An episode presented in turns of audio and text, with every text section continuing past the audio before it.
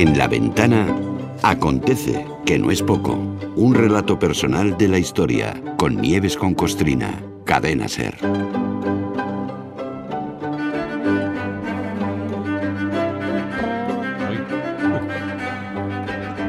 Hola Nieves, buenas tardes.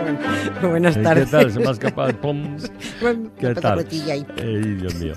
Eh, vamos allá. Venga, eh, todos los países del mundo, bueno, absolutamente todos, tienen, tenemos en nuestra historia episodios de los que tal vez preferirían olvidarse. ¿no? Bueno, o igual no, porque es mejor saber lo que ocurrió para que no se repita. Pero que en cualquier caso no son episodios para sentirse precisamente orgullosos, ¿no? Hoy le toca el turno a Chile. Y a un episodio muy concreto, la matanza de Santa María de Iquique.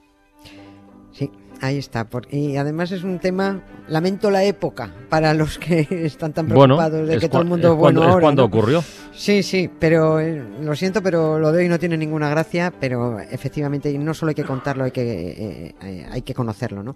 Es un episodio muy conocido en América, eh, fue muy conocido en España en los reivindicativos años 70, sobre todo a raíz de que el grupo Quilapayún Sí, dedicara sí, todo sí. un álbum a esta historia, ¿no?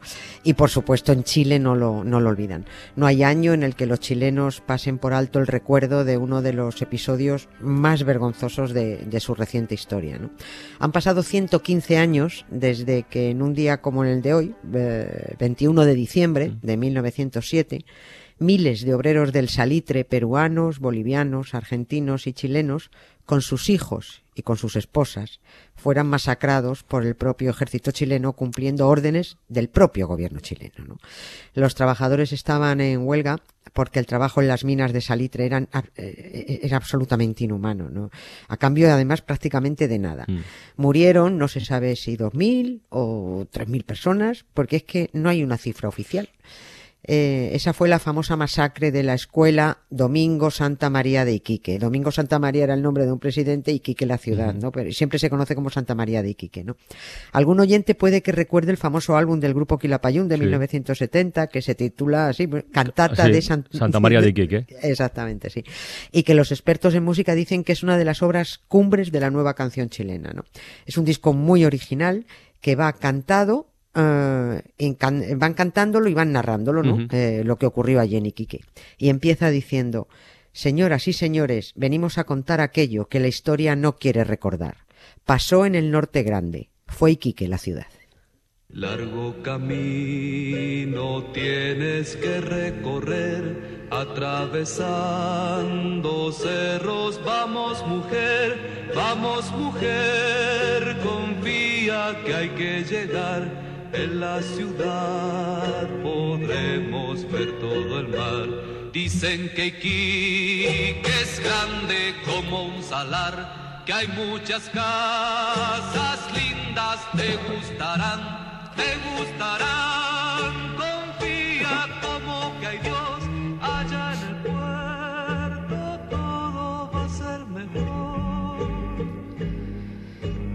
Bueno, más allá de la referencia musical, que desde luego es muy reconocible, Sí. si te parece, Nieves, vamos a poner un poco el, el contexto, ¿no? Para, para saber con más detalle qué era eso de las minas de salitre. Bueno, ya se intuye, ¿no? Do- Sí. do- donde había trabajadores y no solo chilenos, sino de No. otros tres países, entonces. Sí, sí, efectivamente, sí. Es que se necesitaba mucha mano Mm. de obra en el salitre, ¿no? Para saber de qué estamos hablando, además, de lo que, de lo que se extraía en aquellas minas que llamaban de salitre o las minas del salar, vamos a dar un dato que a mucha gente le va a sonar. Todavía quedan por España unos murales de cerámica que hay en muchos pueblos. Alguno queda pintado sobre una gran fachada, pero la mayoría son de azulejos donde se veía, se ve todavía, la silueta en negro de un tipo a caballo sobre un fondo amarillo y que decía abonad con nitrato de Chile. Sí, claro, sí, sí, todavía Hay- existen por ahí Hay algunas, muchísimos, sí, muchísimos. Bueno, el nitrato de Chile era un fertilizante natural que se usó en toda la España agrícola y que venía de allí, de Chile, de las minas de aquella, de aquella zona de Iquique, ¿no? Esos murales en algunos sitios están protegidos, Mm. ¿no? Son son- como los toros de Osborne, Son ¿no? muy bonitos, sí, sí. Muy bonitos y los miman muchísimo. Y ese nitrato es el que extraían miles y miles de obreros chilenos, peruanos, argentinos y, y bolivianos en unas condiciones horribles Mm. de trabajo. Iquique está al norte de Chile, lo que llaman el Gran Norte, Sí. en la zona del desierto de Atacama, ¿no? Allí está el salitre, que sirve para fabricar ácidos, eh, el nítrico y el sulfúrico. ¿no? Y de allí venía ese abono que se usaba en muchas partes del mundo en la agricultura. Miles y miles de trabajadores emigraron a esa zona con sus familias, como contaba ese, ese segmento que hemos puesto, ¿no? desde finales del 19, en pleno auge de las minas de salitre. Se iba la familia entera, o sea, no iba solo el, el que iba a currar, claro. sino que se iba a la mujer, a los hijos y todos, ¿no? Todos, todos, y iba la familia, ¿no? Eh, y así Chile, bueno, pues se convirtió en el exportador exclusivo mundial de su demandado nitrato, ¿no? Y aquellas minas proporcionaban los mayores ingresos para el país. Era un lugar de esperanza para los trabajadores, porque es que allí en el Gran Norte se suponía había mucho trabajo, ¿no? Por eso iban todos, la familia, hijos, todo lo que hiciera falta. No, si trabajo había, ¿no? Que sí, sí, había, había. Y trabajar mucho les, es que les, eso les iba a permitir tener un sueldo digno, iban con su atillo, la gente llegaba con un atillo al hombre, ¿no? Y los chiquillos cargados, ¿no? Eso permitía el sueldo, la- también una casa digna, para vivir dignamente, para criar a los signos con dignidad, en fin, se suponía, que no, pero en fin, solo se suponía. Ya. Porque la realidad fue que allí en las salitrerías trabajaban, sobrevivían y morían a cambio prácticamente de nada. Se mataban a trabajar y no cobraban. A ver, un momento, ¿qué, qué significa eso? ¿Eso es una metáfora o es real? ¿O es literal? No, no, que, que no cobraban. Tendrían un sueldo. Si estaban trabajando, tendrían un salario mayor o No. menor, pero algo les pagarían, ¿o no? ¿Qué va? ¿Qué va? Teni- eh, tenían un jornal, mm, tenían un jornal rarísimo, tan raro que no era un jornal. No les pagaban con dinero. ¿Ah, no? Les, no, les pagaban con unas fichas de cambio que solo servían para comprar en los comercios de las propias compañías salitreras. Y eh, claro, casi no había familia que ahorrara ni un peso, ¿no? A ver, para entendernos es como si te pagaran con fichas de los coches de choque. Sí, sí. O sea, lo poco que tenían para gastar, solo podían gastarlo donde el empresario decidía. Eh, eh, luego el dinero es que, claro, volvía al mismo sitio de donde había salido. ¿no? Sí. Los patronos ejercían un control total no solo sobre el trabajo de los empleados, sino sobre sus vidas.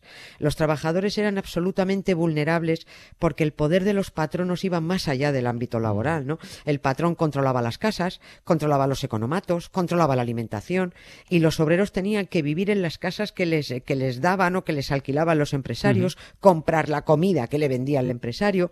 Por eso empezaron a reclamar al gobierno central, eh, a Santiago de Chile, al gobierno del país, Sí, sí. que les, hombre, que les mejorara las condiciones de vida y las condiciones laborales. Pero ningún gobierno quería inmiscuirse. Eh, miraba pa' Cuenca. Cualquier reivindicación laboral les olía a revolución. Y es que, claro, las minas estaban en manos de empresas británicas. Ah, no eran, al- no eran nacionales entonces. no, no, Vale, eran vale, vale. británicas. Y al, al gobierno chileno le interesaba recibir las millonadas que recibía por las concesiones de las minas. Y le importaba un pito las condiciones laborales y vitales de sus propios ciudadanos. Llegó un momento en el que los salitreros ya no pudieron con su alma y se movilizaron. Fue la primera gran movilización de trabajadores en Chile. Aquello luego derivaría en el nacimiento del Partido Socialista Obrero, ¿no? Muy mal visto, estuvo muy mal visto, porque Ya. claro, pedir sueldos dignos, casa digna, educación digna, sanidad digna y demás mamandurrias dignas, porque pedir derechos humanos, en resumidas cuentas, eso era de comunistas. Al tiempo pregunté yo, Padre, ¿dónde está Dios? Mi padre se puso serio y nada me respondió. Mi padre murió en la mina, sin doctor ni confesión. Sudor de sangre minera tiene el oro del patrón y lo enterraron los indios, flauta de caña y tambor.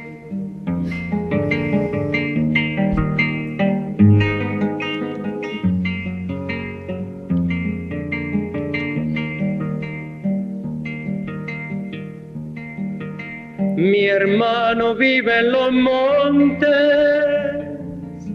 y no conoce una flor, sudor, malaria, serpiente, la vida del leñador.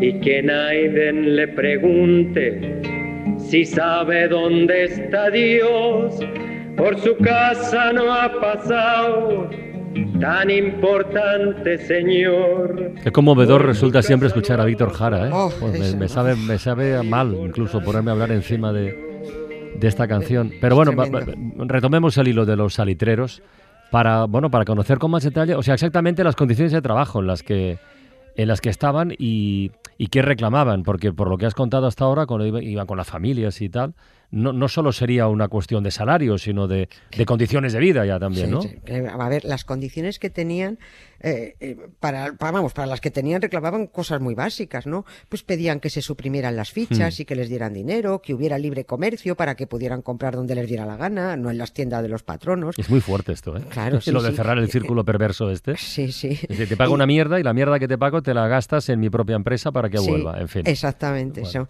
Pero es que además pedían también que si se acababa contrato, que les dieran 15 días antes de desahuciar a la familia, que es que se tenían que ir al día siguiente o ya mismo, ¿no? Que les cedieran locales para fundar escuelas nocturnas para adultos, porque el analfabetismo era insoportable, y pedían mayor seguridad laboral porque caían como chinches. Muchos accidentes por explosiones de dinamita mal manipulada. O defectuosa la mayor parte de las veces, el derrumbe de las calicheras. ¿Qué Las es una calicheras- calichera? las calicheras son las vetas, eran las grietas que abrían en el suelo Ah, para extraer el vale. salitre. Bueno, pues se derrumbaban y caían obreros ahí, ¿no? Y, y también por las caídas de trabajadores a los hornos donde se fundía el mineral, ¿no? Había muertos todos los días. Y para saber cuáles eran las condiciones de trabajo de estos obreros que solo pretendían fastidiar a los patronos, leo la descripción de un historiador de la Universidad de Santiago de Chile.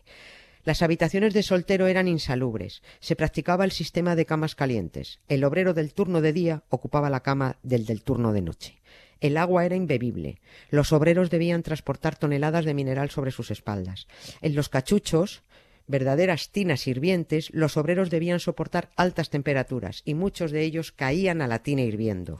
No existía ningún tipo de protección ni menos un seguro que auxiliara a las viudas.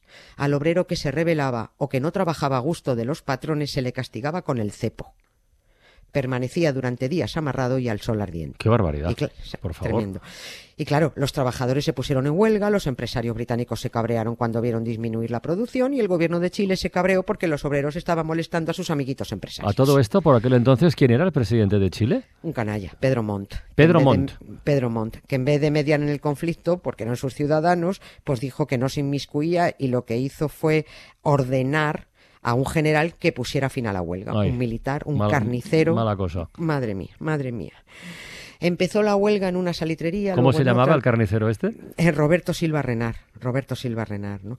Em, empezó primero una huelga en un sitio, luego en otro, de- al final decidieron juntarse todos los salitreros y marchar con sus familias hasta Iquique. Llegaron unos 12.000 pidiendo que el gobierno chileno actuara como mediador y las empresas decían que no negociaban nada mientras no volvieran al trabajo. Hubo tres días tensos en las que mataron a 10 obreros, los concentraron a todos en la escuela de Santa María de Iquique y les exigieron que de allí salieran en fila de vuelta al trabajo. O a las tres y media de la tarde del 21 de diciembre empezarían a disparar. Y como no volvieron al trabajo a las tres y media de la tarde, los soldados entraron con ametralladoras y empezó la matanza. Mujeres, niños, los obreros, que eran los padres de familia, entre 2.000 y 3.600 eh, criaturas asesinadas. 125 según el gobierno, el, el ejército chileno. ¿no? Nunca se conoció la cifra exacta, porque de inmediato se abrieron fosas comunes y se enterraron a todos y no se expidieron certificados de defunción. Cien años después, en 1907, se seguían abriendo fosas para dignificar los restos de los trabajadores. Y hoy mismo, en la Escuela de Santa María de Iquique, se han izado las banderas de Chile, Perú, Bolivia y Argentina en homenaje a los trabajadores caídos de esas nacionalidades. Y esto se llama memoria histórica, no espíritu navideño. Hay un asunto en la tierra más importante que Dios, y es que nadie escupa sangre pa' que otro viva mejor.